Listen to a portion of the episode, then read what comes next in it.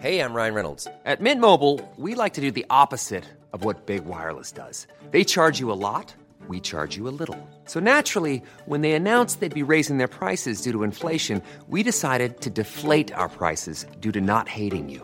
That's right. We're cutting the price of Mint Unlimited from $30 a month to just $15 a month. Give it a try at mintmobile.com slash switch. $45 upfront for three months plus taxes and fees. Promo rate for new customers for limited time. Unlimited more than 40 gigabytes per month. Slows. Full terms at mintmobile.com.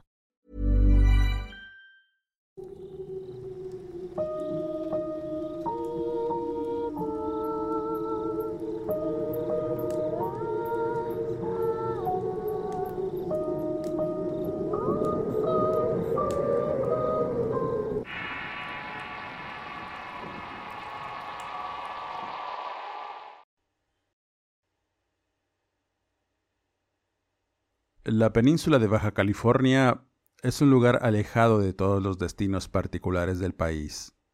Se adentra en el Océano Pacífico y el Mar de Cortés. Sus paisajes son atípicos, irreales, silentes y rodeados del azul del océano que contrastan con cielos celestes y tierras semidesérticas que le dan un aspecto de otro mundo, lleno de muchos encantos. Hay un buen número de personas que se adentran en estas lejanas tierras buscando la tranquilidad de sus playas para acampar o pasar un rato agradable en el interminable océano. Recorrerlo es adentrarte en caminos rodeados de cactus y una inmensa variedad de suculentas que ofrece un paisaje único en el mundo. Si lo recorres por carretera, es seguro que lo harás hasta que llegue el atardecer y disfrutas las costas que se recortan sobre el lienzo tornasolado del ocaso, y es un excelente lugar para hacer buceo, snorkel y excursiones en bote para avistar ballenas, lobos marinos, delfines, mantarrayas y una multitud de otras especies marinas y terrestres que no encontrarás en ningún otro lugar.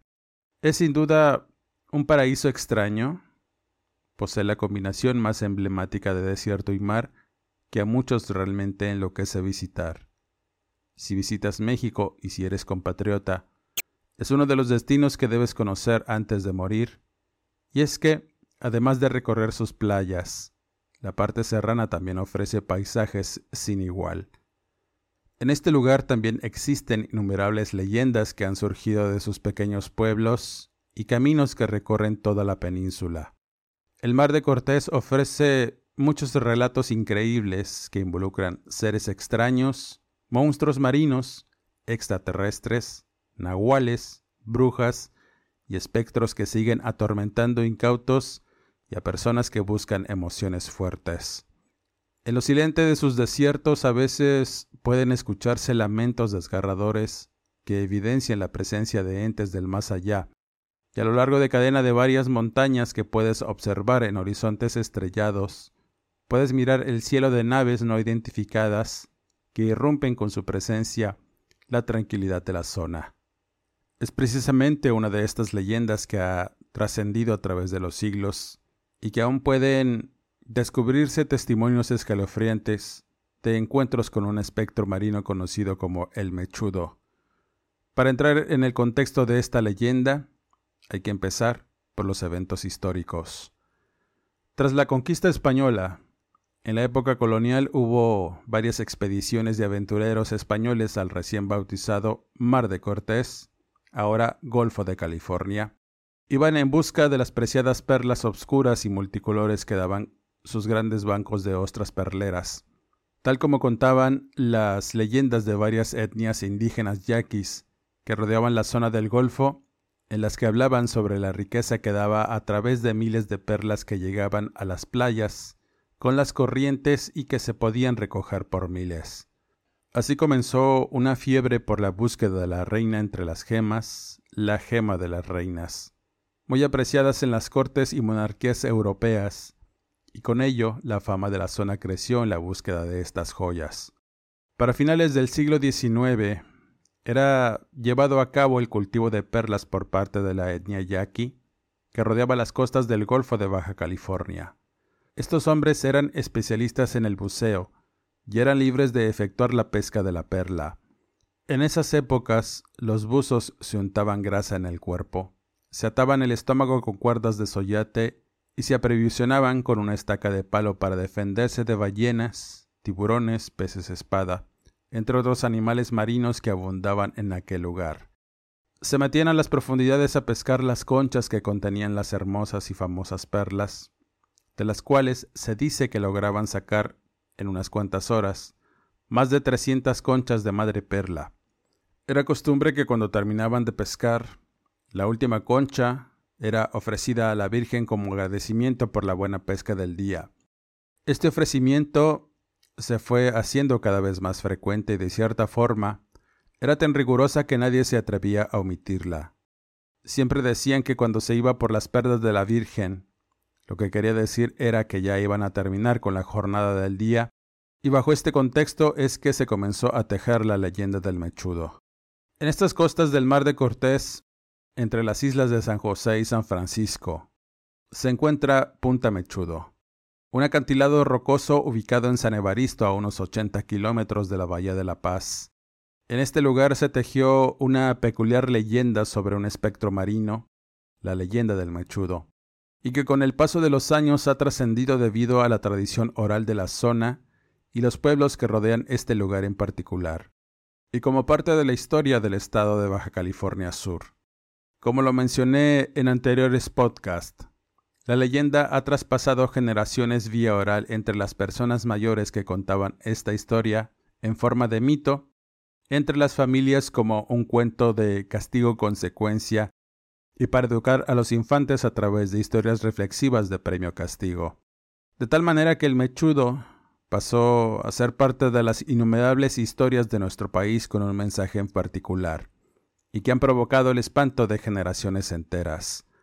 La península de Baja California no es la excepción en cuanto a los relatos que circulan de forma oral a través del tiempo, principalmente recuerdos familiares de narración oral que van tomando forma y que la gente que los escucha le va dando una identidad propia hasta que forman parte del interminable acervo de leyendas, narraciones y cuentos que dan un sentido a los nombres de los lugares, a personas que fallecieron en algún lugar y siguen vagando en la tierra de los vivos, o donde apareció una entidad negativa para dar una lección a la humanidad con calamidades.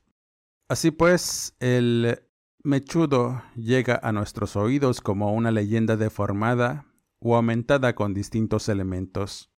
Conocida originalmente como la historia de la perla del diablo, fue cambiando con el paso del tiempo hasta que se instaló en la memoria de los pueblos como la leyenda del mechudo, la cual surge a mediados del siglo XIX y fue una historia que el veracruzano José María Esteba tituló en su obra La Concha del Diablo. José María Esteba era funcionario del gobierno de Ignacio Comonfort en 1855, llegando a La Paz, Baja California, donde se desempeñó como encargado de la recaudación de impuestos de esa época. Luego de su regreso a la Ciudad de México, su gusto por las letras lo lleva a escribir La Concha del Diablo, editado en 1902, y es en esta obra donde se describe la leyenda del mechudo. Esteban nos cuenta su experiencia de una región apartada y poco conocida como lo era Baja California, en la que un viejo español llamado Joaquín Patroli vivía en el pueblo de Loreto. El hombre se dedicaba a la pesca de carey y a transportar sal de la isla del Carmen. Un buen día, el viejo Joaquín se aventuró a navegar más allá de su ruta habitual. Adentrándose hacia el sur, llegó a un lugar conocido como Ensenada de Burros, muy cercana a la isla de San José. Había caído la tarde y decidió descansar en este paraje. Ancló su barcaza y buscó algo de comer. Con un disparo certero cazó una ave marina y al desplomarla, abriendo su cuerpo encontró en su interior una enorme perla. La dimensión de aquella joya lo deslumbró tanto que no dudó en buscar el lugar donde el ave posiblemente la había tragado. Luego de unos días de búsqueda lo encontró, viendo en las tranquilas aguas de la bahía decenas de ostras esperando ser abiertas para develar los tesoros en su interior. Así que tomó un par de estas ostras, y su sorpresa fue aún mayor al abrirlas, ya que dentro de cada una había perlas de iguales dimensiones a la primera que descubrió. Al día siguiente de su descubrimiento, regresó a Loreto para ofrendar a la Virgen, de la que era muy devoto, las tres enormes perlas, tan grandes como el huevo de una paloma. Los sacerdotes interrogaron a Joaquín, querían saber la procedencia de las descomunales perlas, sin revelar realmente el sitio, mencionó que iría por más y las ofrecería nuevamente a la Virgen. El hombre se embarcó y nadie volvió a saber más de él. La noticia del hallazgo corrió rápidamente entre la población, por lo que algunos se aventuraron a buscar el sitio, pero nadie lo encontró. Joaquín se hizo de una considerable cantidad de perlas. Con esa fortuna se instaló en Guaymas, donde vivió muchos años sin que nadie supiera más de él, incluso su hijo, el cual siguió viviendo en el pueblo de Loreto. Pasaron treinta años y la enfermedad dio cuenta de Joaquín. En su lecho de muerte pidió desesperado ver a su único hijo, Ernesto Patroli. El joven llegó a los pocos días de ser buscado por emisarios de su padre. Al llegar y verlo tendido en la cama, escuchó lo que tenía que decirle antes de morir. Le pidió que juntara una veintena de indios yaqui, los cuales era sabido que eran muy diestros en el buceo. Le ordenó además que fuera a ese prodigioso lugar de riqueza y que toda la pesca del primer día se la ofreciera a la Virgen. Antes de exhalar su último aliento, le dijo en susurros el lugar exacto y murió. Al poco tiempo, Ernesto Patroli formó su equipo de búsqueda, tal y como se lo pidió su padre. Con veinte indios yaqui, en una lancha y cinco grandes canoas, partió en busca del punto de riqueza jamás imaginado. Estando en aquellas aguas, donde le reveló su padre que encontraría las ostras perleras, Malos pensamientos se instalaron en su cabeza. La riqueza enorme que seguramente sacaría de ahí le llevó a pensar que no sería conveniente hacer una pesca abundante en la primera jornada, dado que había prometido que todas las perlas serían para la Virgen. Al descubrir el lugar, da la orden a sus buceadores que entraran y sacaran solo una o dos conchas cada uno, pues seguramente venían cansados de la travesía. Todos ellos se dispusieron con júbilo a sacar la perla de la Virgen, uno de estos buzos, el más grande y torvo del grupo, cuyo rostro más feo, desagradables gestos y abundante melena grita, antes de aventarse a la profundidad. Puesto que todos vais a sacar la concha de la Virgen, yo voy a buscar la concha del diablo. Dicho esto, se arroja al mar y nunca más lo vuelven a ver. Al paso de los minutos, uno a uno los buzos iban saliendo llevando consigo una o dos conchas. El torvo y mal encarado buzo jamás salió. Ernesto pensó que había sido atacado por algún tiburón, concentró lo capturado y al abrir las conchas encontró dieciocho perlas enormes. Eran perfectas y hermosas. Al día siguiente ordenó a los buzos yaqui que bajaran y sacaran el mayor número posible de conchas. Uno a uno fueron zambulléndose y uno a uno fueron saliendo despavoridos, con el rostro desencajado luego de ver la escena de horror que sucedía en el fondo. El último indio que el día anterior se había metido a sacar la concha del diablo se encontraba aún buscándola. Estaba encorvado, con la mirada perdida y sus mechas más crecidas, haciendo movimientos ondulantes y macabros con esa negra cabellera. El hombre aún agarraba una a una las conchas que reposaban en el fondo marino una a una, buscando de por vida la llamada concha del diablo. Los yaques horrorizados comenzaron a remar en sus canoas, enfilándose a su lugar de origen por el susto y el horror de ver a aquel mechudo. Ernesto Patroli con las dieciocho perlas hermosísimas capturadas el día anterior, lo siguió sin detenerse para llegar hasta Loreto y dejar la ofrenda de la Virgen y así cumplir con su promesa. Pero en su travesía se desató una furiosa tormenta que embraveció las aguas, deshaciendo las canoas y ahogando a unos buzos. La embarcación de Ernesto también naufragó y con ello las perlas se fueron al fondo del mar. De todo lo acontecido se supo en la comarca. A poco tiempo docenas de lanchas llegaban al lugar en la búsqueda de la riqueza ahí guardada. Pero uno a uno, los buzos que se sumergían en la búsqueda salían despavoridos ante la infernal presencia del indio aquel que seguía buscando la concha del diablo por toda la eternidad. Sin duda muchas leyendas de las que hemos escuchado han sido contadas a partir de una idea, y siempre con la intención de fomentar el temor o evitar que las personas hagan cosas peligrosas o indebidas. La Llorona, por citar un ejemplo, fue divulgada con el objetivo de prevenir a las jóvenes madres que al no cuidar sus hijos podría caerles una pena eterna, tal como los niños que se les advertía con el coco, que si no se dormían se los llevaría. ¿Cuál sería entonces la lección o advertencia detrás del mechudo? Esta leyenda probablemente fue creada a partir de buzos que murieron por la avaricia de seguir buceando en la temporada que las marejadas eran peligrosas, y por las mismas corrientes quizás tampoco nunca se encontraron sus cuerpos. Por otro lado, el tributo a la iglesia era algo obligado. Cierto número de perlas eran siempre donadas con fines de cooperar con las construcciones eclesiásticas y como agradecimiento por tener una buena temporada de cosecha. De igual forma se ofrendaba para regresar con bien de las travesías y los peligros que implicaba sacar las joyas de las profundidades.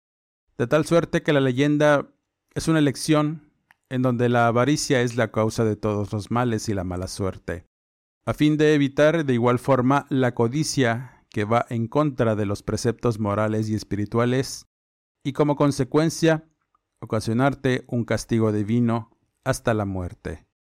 Sin duda, la leyenda del mechudo seguirá sorprendiendo por generaciones, ya que es una historia que no deja de ser contada por los adultos mayores y nativos del lugar. Estos aseguran que muchas personas, incluidos locales y visitantes que buscan la tranquilidad de esta zona, se han adentrado en Punta Mechudo y aquellos que han navegado cerca de este lugar revelan que de pronto emerge un individuo de larguísima melena que observa su navegar con un par de ojos negros y que al tratar de identificarlo How would you like to look 5 years younger? In a clinical study, people that had volume added with Juvederm Voluma XC in the cheeks perceived themselves as looking 5 years younger at 6 months after treatment. Look younger, feel like you. Add volume for lift and contour in the cheeks with Juvederm Voluma XC. Reverse signs of aging by adding volume to smooth laugh lines with Juvederm Volure XC. For important safety information and to find a licensed specialist, visit juvederm.com. That's J U V E D E R M.com. Not for people with severe allergic reactions, allergies to lidocaine, or the proteins used in Juvederm. Common side effects include injection site redness, swelling, pain, tenderness, firmness, lumps, bumps, bruising, discoloration, or itching. There's a risk of unintentional injection into a blood vessel, which can cause vision abnormalities, blindness, stroke, temporary scabs, or scarring. Talk to a licensed specialist to find out if it's right for you. Spring is my favorite time to start a new workout routine. With the weather warming up, it feels easier to get into the rhythm of things. Whether you have 20 minutes or an hour for a Pilates class or outdoor guided walk, Peloton has everything you need to help you get going. Get a head start on summer with Peloton at onepeloton.com.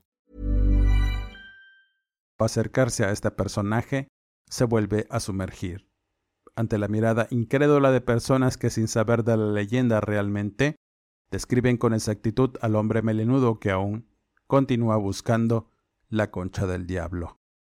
En la actualidad este lugar inspira a la gente cierto temor debido a la leyenda del mechudo. Algunas personas revelan que se le puede ver cuando hay mal tiempo. El acantilado que lleva su nombre se llena de espesa bruma, anunciando la llegada de los espíritus del mar. Y ahí, entre las rocas, algunos han revelado que este sitio en particular, lejos de hacerte sentir una serenidad, provoca un ambiente tenebroso sobre todo para aquellos que tienen que pasar por esta zona en las noches al navegar. Finalmente, y en los relatos relacionados, busqué una historia que contara experiencias de personas que han tenido la oportunidad de visitar este lugar, encontrando una historia interesante de unos excursionistas españoles que visitaron la península algunos años atrás. Como siempre, la veracidad de las palabras vertidas en este relato queda en su acertado criterio. La historia cuenta que Paul y Evangelina habían venido de luna de miel a México junto con un grupo de amigos mochileros, los cuales tenían la intención de conocer el país, particularmente la zona del noroeste. Comenzando En Jalisco, finalmente llegaron a los Mochis, donde tomaron un ferry que los llevó hasta Loreto, donde se hospedaron y pasaron un par de días visitando la ciudad y los alrededores. Al tercer día, decidieron rentar una embarcación que los llevara a la isla San Francisco, donde pasaron un buen momento haciendo algo de buceo y snorkel en una pequeña caleta de la isla. Por la tarde se embarcarían a Punta Mechudo, donde acamparían cerca de los acantilados y poder ver la fauna del lugar. Además de hacer algo de kayak por la mañana y en general disfrutar de la playa antes de regresar a Loreto al caer la tarde.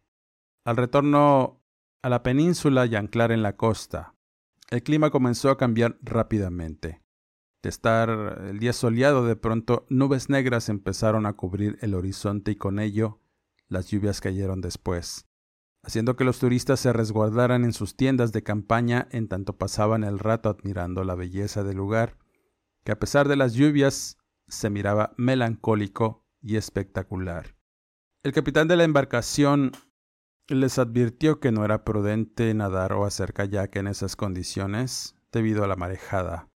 Aunque los turistas con imprudencia decidieron hacerlo, disfrutar de la lluvia y el cielo nublado que ofrecía un paisaje espectacular de horizontes cargados de nubarrones y destellos de relámpago que poco a poco se acercaban a la bahía. Uno de los hombres que se aventuró a ir más allá de uno de los acantilados fue arrastrado peligrosamente por la corriente a varios metros de la bahía hasta una playa desértica donde la creciente marejada lo volteó en el kayak.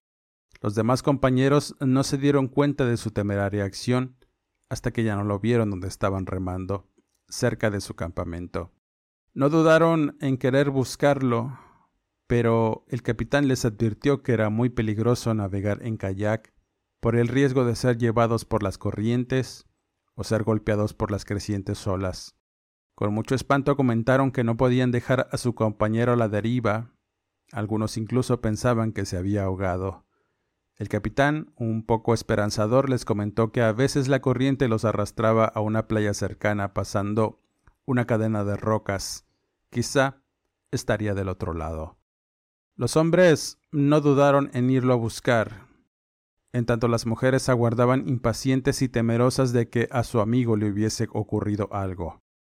Luego de caminar senderos empedrados, rodeados de conchas y rocas, Llegaron hasta un acantilado y a lo lejos vieron el amarillo brillante del kayak y a su compañero metido en el agua como buscando algo.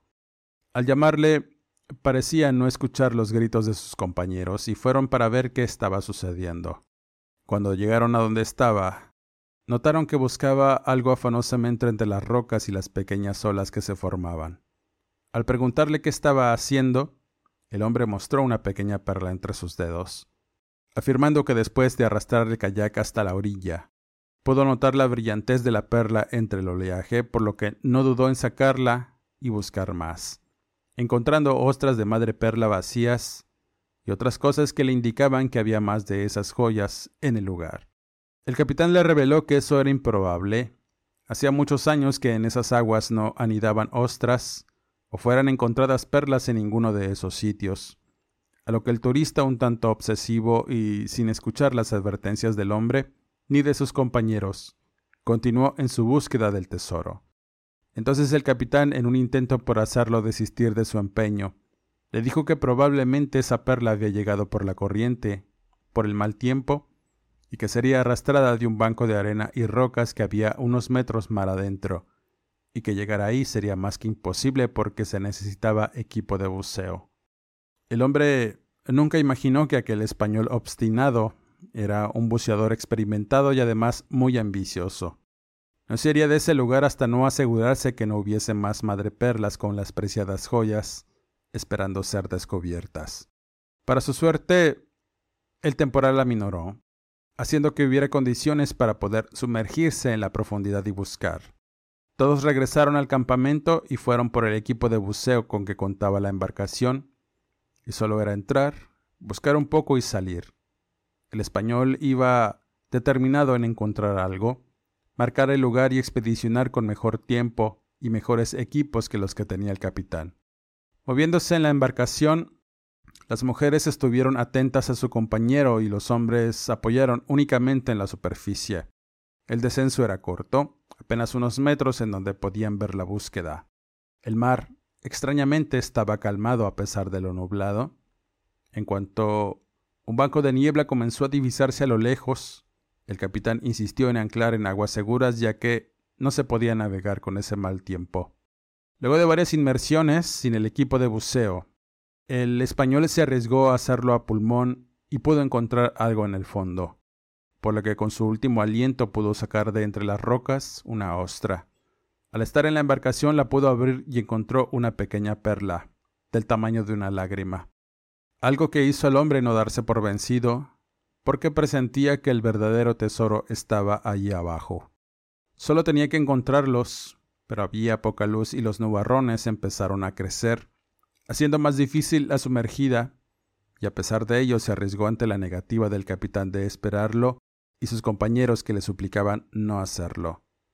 Para aumentar más la tensión, la bruma empezó a dificultar la visión y era momento de retirarse, pero con extrañeza notaron que su compañero no salía de la profundidad, y al paso de un par de minutos, la desesperación y el pavor se apoderó de todos al darse cuenta que estaba teniendo problemas o se había quedado sin aire, por lo que Paul y su compañero, un francés que también tenía experiencia en buceo, se sumergieron rápidamente en la profundidad, rogando encontrar a su amigo a la vista y no atorado en alguna roca como imaginaban que había pasado, y que por esa razón no había podido salir.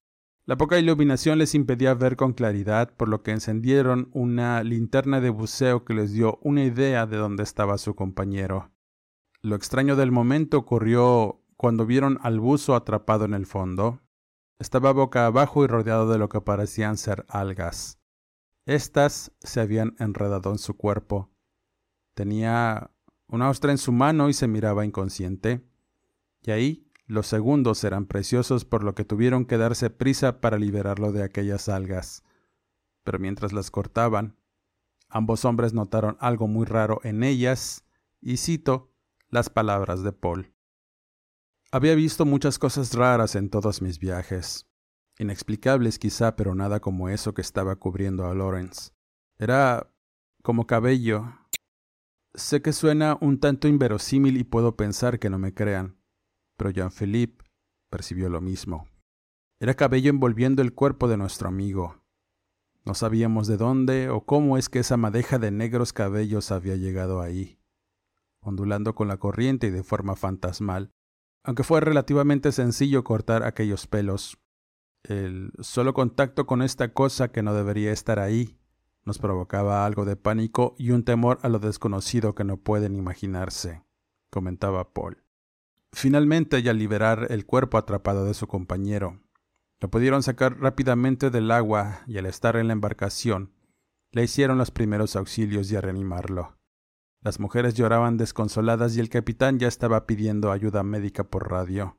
Luego de momentos de mucha tensión, el compañero por fin comenzó a toser agua y se levantó, rápidamente jalando aire con mucho esfuerzo. Estaba completamente agitado y sin poder decir nada. Cuando se calmó un poco, lo primero que preguntó fue por la ostra que había capturado.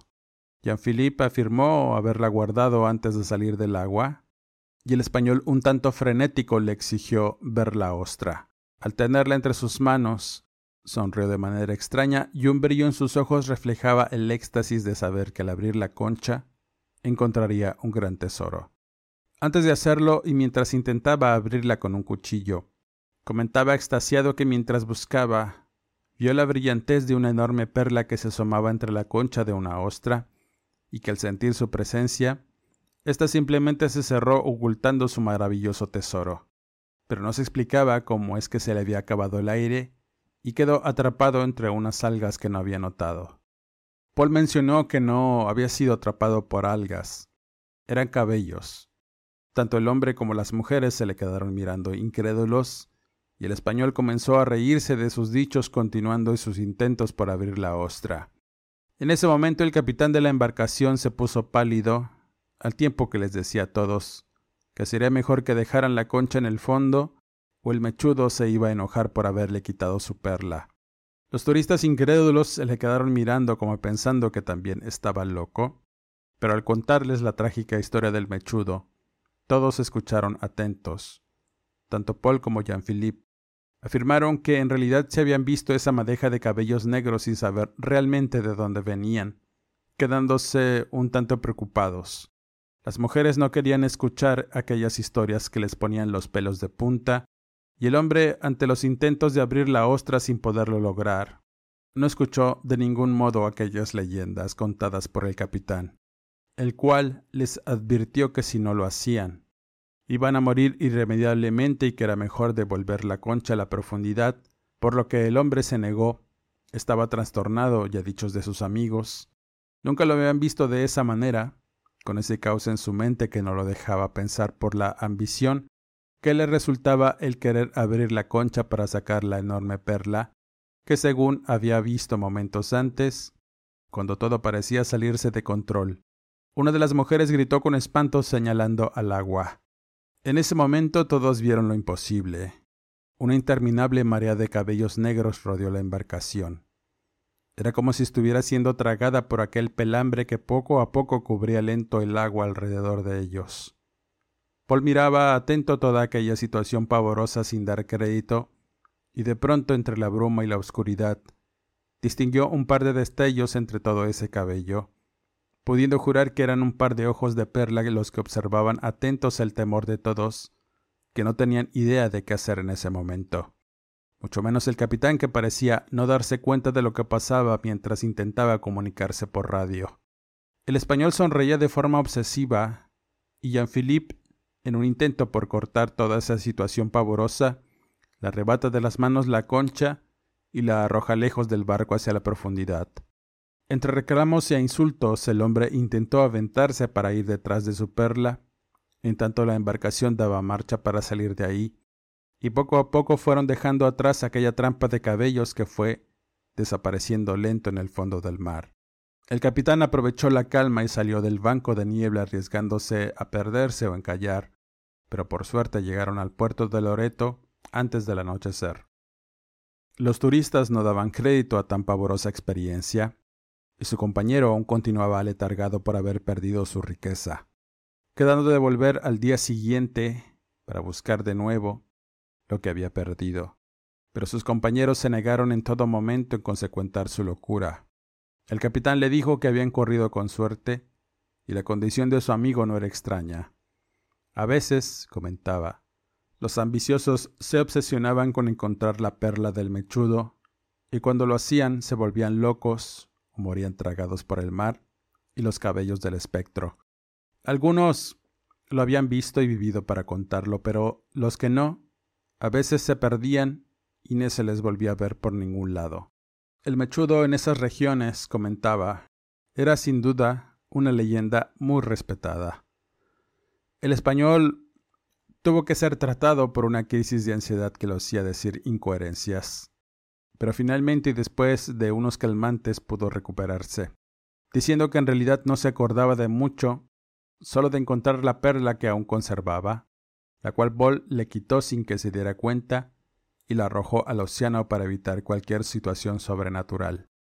Después de esa increíble y temible aventura, se despidieron de Loreto y regresaron a Los Mochis, continuando su viaje hasta Guadalajara y de ahí regresaron a Europa, contando esa experiencia con lo desconocido y la extraña leyenda del mechudo de Baja California Sur.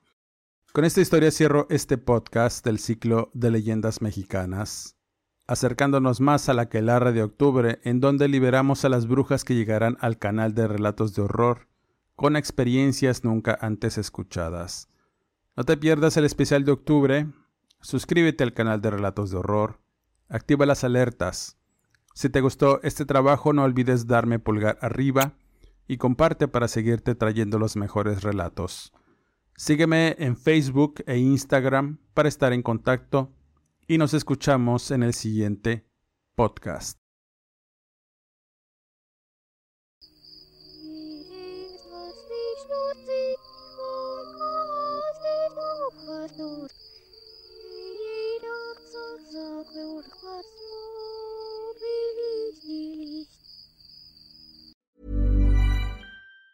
Planning for your next trip? Elevate your travel style with Quince. Quince has all the jet setting essentials you'll want for your next getaway, like European linen, premium luggage options, buttery soft Italian leather bags, and so much more. And is all priced at 50 to 80% less than similar brands.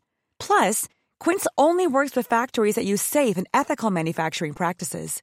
Pack your bags with high-quality essentials you'll be wearing for vacations to come with Quince. Go to quince.com slash pack for free shipping and 365-day returns.